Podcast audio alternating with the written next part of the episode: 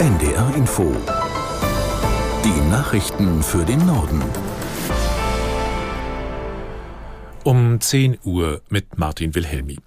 Die deutsche Fregatte Hessen hat im Rahmen ihres Einsatzes im Roten Meer erstmals Angriffe der Houthi-Miliz abgewehrt. Wie das Einsatzkommando der Bundeswehr mitteilte, konnte die Besatzung zwei feindliche Drohnen unschädlich machen. Aus der NDR Nachrichtenredaktion Jan Krümpel. Auf der Fregatte selbst ist demnach dabei nichts kaputt gegangen, es wurde auch niemand verletzt. Der Auftrag an Bord ist, Angriffe der Houthis abzuwehren, nicht aber selbst anzugreifen. Der militärische Schutz ist wichtig für die vielen Handelsschiffe, die durch das Rote Meer und den Suezkanal fahren. Wir reden hier von bis zu 15 Prozent des Welthandels. Manche Reedereien schicken ihre Containerschiffe mittlerweile aus Angst vor Angriffen auf andere Routen rund um Afrika. Das dauert mal eben zwölf Tage länger und ist auch viel teurer.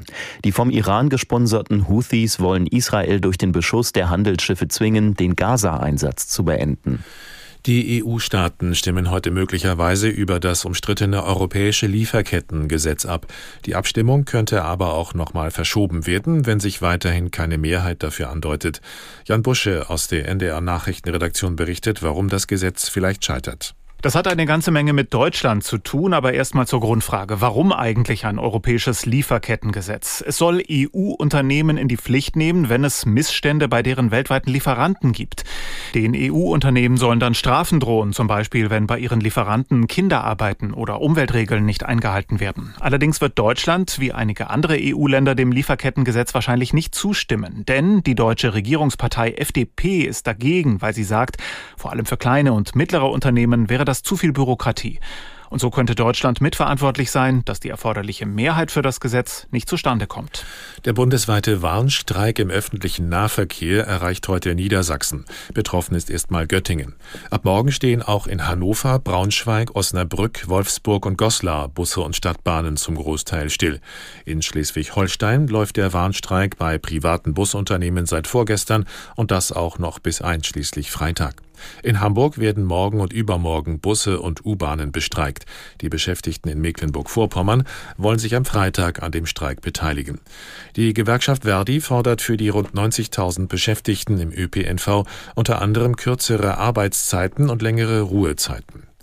Auch bei der Lufthansa läuft seit heute früh ein Warnstreik. Laut Gewerkschaft Verdi beteiligen sich daran vor allem Technikmitarbeiter mehrerer Konzerntochterfirmen. Passagiere dürften kaum betroffen sein. Der Tarifstreit rund um das Lufthansa-Bodenpersonal läuft seit Wochen. Zwei andere Warnstreiks hatten auch schon zu vielen Flugausfällen geführt. Mitte März sind neue Tarifverhandlungen geplant. Das EU-Parlament stimmt heute über neue Führerscheinregeln ab. Dabei geht es unter anderem um die Einführung eines digitalen Führerscheins und um verpflichtende Medizinchecks für ältere Autofahrer. Bundesverkehrsminister Wissing hat sich im Tagesspiegel dagegen ausgesprochen. Aus Berlin Birte Sönnigsen. Wissing meint, Autofahrer können selbst am besten einschätzen, ob sie noch fahren können oder nicht. Ältere würden ihr Verhalten ohnehin anpassen, etwa wenn sie merken, dass sie nachts oder bei Regen nicht mehr gut fahren können. Ärztliche Gutachten darüber, ob jemand noch Auto fahren kann, hält Wissing für einen zu großen bürokratischen Aufwand. Selbst wenn sich das EU-Parlament heute auf einheitliche Regeln einigt, folgen noch weitere Schritte im Gesetzgebungsverfahren. Denkbar wäre auch, dass am Ende die Mitgliedstaaten selbst darüber entscheiden, inwiefern es Medizinchecks für Autofahrer geben soll. Deutschland hat im vergangenen Jahr so viele neue Windräder gebaut wie kein anderes Land der EU. Trotzdem läuft es nach Ansicht des Europäischen Windkraftverbands nicht wirklich rund. Woran das liegt, fasst Marco Grün aus der NDR Nachrichtenredaktion zusammen. Ja, wie so oft an der lieben Bürokratie, sagt der Verband. Demnach braucht man zum Beispiel viele unterschiedliche Genehmigungen, um beispielsweise Rotorenblätter zu transportieren. Jedes Bundesland, durch das die Transporte gehen, muss das nämlich einzeln genehmigen und die Sondertransporte durch die jeweilige Landespolizei begleiten lassen. Und sowas macht es kompliziert.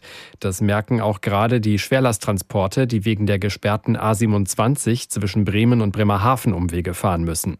Auch für diese Strecken braucht es jedes Mal Sondergenehmigungen. Das waren die Nachrichten.